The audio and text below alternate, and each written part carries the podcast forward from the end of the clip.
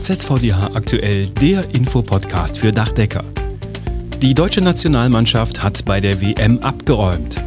Dem einen oder anderen klingt diese Schlagzeile vielleicht etwas verfrüht.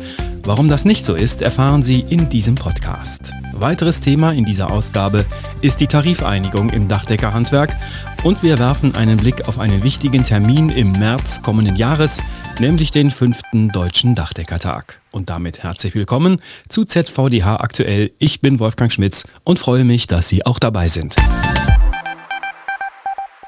Sie ist soeben zu Ende gegangen, die Weltmeisterschaft junger Dachdeckerinnen und Dachdecker. Einmal Silber, dreimal Bronze und ein Sonderpreis sind das sehr erfreuliche Ergebnis aus deutscher Sicht. Die Teams kamen neben Deutschland aus der Schweiz, Österreich, Ungarn, Polen, Großbritannien, Lettland und Litauen.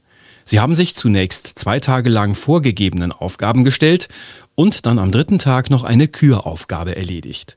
Insgesamt gab es Wettkämpfe in den vier Kategorien Steildach, Flachdach, Metall und Fassade. Zum ersten Mal war Deutschland mit Teams in allen vier Kategorien dabei. Und diese Premiere war von Erfolg gekrönt. In allen Kategorien gab es deutsche Medaillengewinner. So freuten sich in der Kategorie Steildach Leon Hein und Paul Heil gemeinsam mit ihrem Mentor Jörg Schmitz über die Bronzemedaille. Paul Heil zu diesem Ergebnis. Ja, das war unser Ziel, aufs Treppchen zu kommen.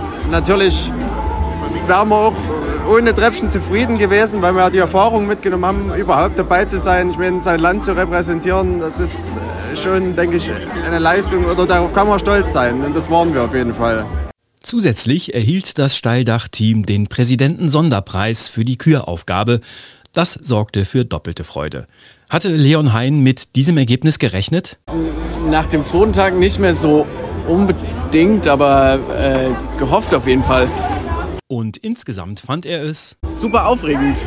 Paul Heil fasste seine Eindrücke wie folgt zusammen. Äh, die Leute waren alle super. Man, man, hat einfach neue Leute auch kennengelernt. Es hat uns zusammengeschweißt. Äh, das Training war super, die WM war super. Wir haben, wie gesagt, viel gelernt. Ich bin noch so überwältigt. Das kann man eigentlich nicht in Worte fassen, was man hier erlebt hat.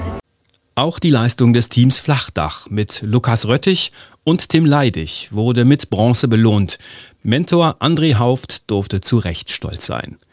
Julia Petz und Matthias Kremer belegten im erstmals von Deutschland aufgestellten Team Metall auf Anhieb den dritten Platz und feierten mit Mentor Carsten Daub ihren Erfolg. Julia Petz. Es ist eine mega coole Erfahrung. Man nimmt ganz viele neue Sachen mit, die man so zu Hause und auf der Baustelle gar nicht miterlebt. Und auch das Gefühl, das im Team geschafft zu haben, ist einfach Weltklasse. Matthias Krämer hätte krankheitsbedingt fast nicht teilnehmen können und dann hat es zum Glück doch noch geklappt.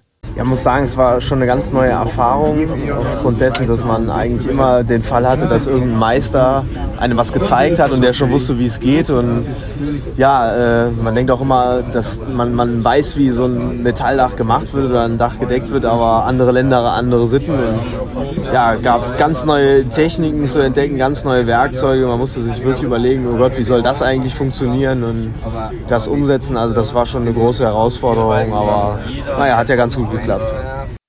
Auch in der Kategorie Fassade ist das Team Deutschland zum ersten Mal angetreten und gewann mit Nick Kühne, Arne Keller und Mentor Martin Krick die Silbermedaille. Nick Kühne zu seinen Erfahrungen bei der WM. Ja, jetzt zum Ende hin kann ich einfach nur sagen, dass das Wahnsinn war. Wahnsinn. Also am Donnerstag aus dem letzten Wettkampftag sind wir wirklich gebrochen eigentlich rausgegangen, weil wir eigentlich unser Ergebnis so ausgemalt hatten dann mit dieser Platzierung hätten wir, ich glaube, da kann ich im Namen beider reden, wirklich nie gerechnet. Und dann die Erfahrung, dann einfach das im Rückblick jetzt zu sehen, das ist Wahnsinn. Das ist unbeschreiblich, wirklich unbeschreiblich.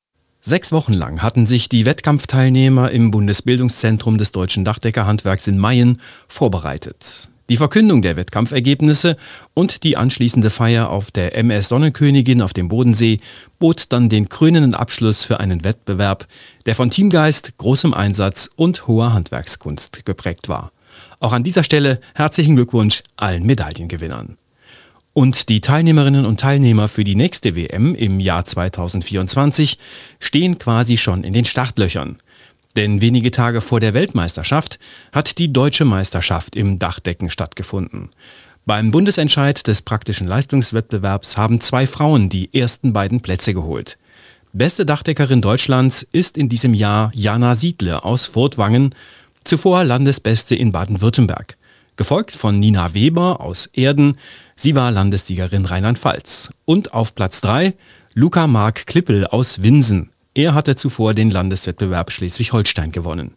Insgesamt waren zehn Landessieger am Start. Sie mussten an zwei Tagen eine Pflicht und eine Küraufgabe bearbeiten. Bundessiegerin Jana Siedle überzeugte die Jury mit einer Schindeleindeckung mit eingebundener Hauptkehle. Auch diesen Gewinnern herzlichen Glückwunsch und viel Erfolg bei der WM 2024. Nach langwierigen und kontroversen Verhandlungen haben sich die Tarifvertragsparteien des Dachdeckerhandwerks auf einen zukunftsweisenden Tarifkompromiss verständigt. Der ZVDH und die IG Bauen Agrar Umwelt haben vereinbart, dass die Löhne und Gehälter bereits zum 1. November dieses Jahres um 5% steigen sollen. Zum 1. Oktober kommenden Jahres werden sie um weitere 3% angehoben. Die Gesamtlaufzeit der neuen Tarifverträge beträgt 27 Monate. Zusätzlich erhalten die Beschäftigten einen Ausgleich der deutlich gestiegenen Lebenshaltungskosten, und zwar in Form einer steuer- und sozialabgabenfreien Inflationsprämie in Höhe von 950 Euro. Zahlbar in zwei gleichen Raten im Frühjahr 2023 und 2024. Auch die Auszubildenden im Dachdeckerhandwerk können sich über mehr Geld freuen, die Ausbildungsvergütung wird für jedes Ausbildungsjahr in zwei Schritten angehoben. So erhalten beispielsweise Auszubildende im dritten Lehrjahr künftig 1260 Euro, ab Oktober 2023 sind es dann 1320 Euro. Gewerbliche Arbeitnehmerinnen und Arbeitnehmer, die bisher Urlaub für die Winterbeschäftigungsumlage eingebracht haben, bekommen zwei Urlaubstage mehr als bisher. Der Grund, der Arbeitnehmeranteil an der Winterbeschäftigungsumlage wird künftig ausschließlich durch einen Abzug von 0,8 Prozent des Bruttomonatslohns erbracht. Die Möglichkeit, auf zwei Urlaubstage im Jahr zu verzichten, entfällt damit. Und zum Abschluss der Hinweis auf ein interessantes Event im kommenden Jahr.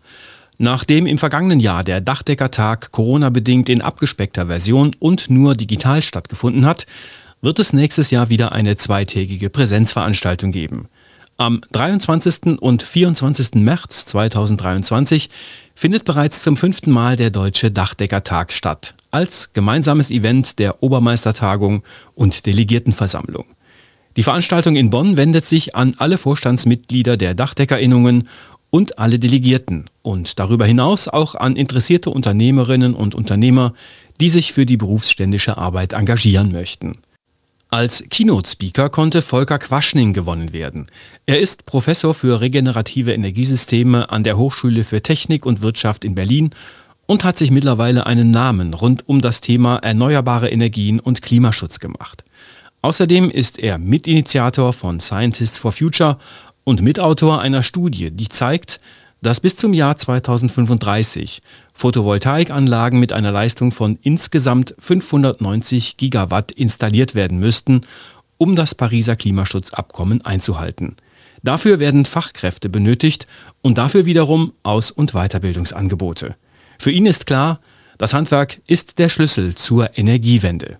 Den Termin 23. 24. März also gerne schon mal vormerken. Das war ZVDH aktuell, der Infopodcast für Dachdecker, Ausgabe 15. November 2022. Dieser Podcast erscheint alle 14 Tage und zwar direkt auf dachdecker.de und überall dort, wo es Podcasts gibt. Gerne abonnieren und an Kolleginnen und Kollegen weitersagen. Feedback ist jederzeit herzlich willkommen und gerne gelesen schreiben Sie an podcast.dachdecker.de. Die Redaktion hatte Claudia Büttner. Die Eindrücke von der WM hat Rolf Fuhrmann eingefangen. Ich bin Wolfgang Schmitz. Ihnen eine gute Zeit.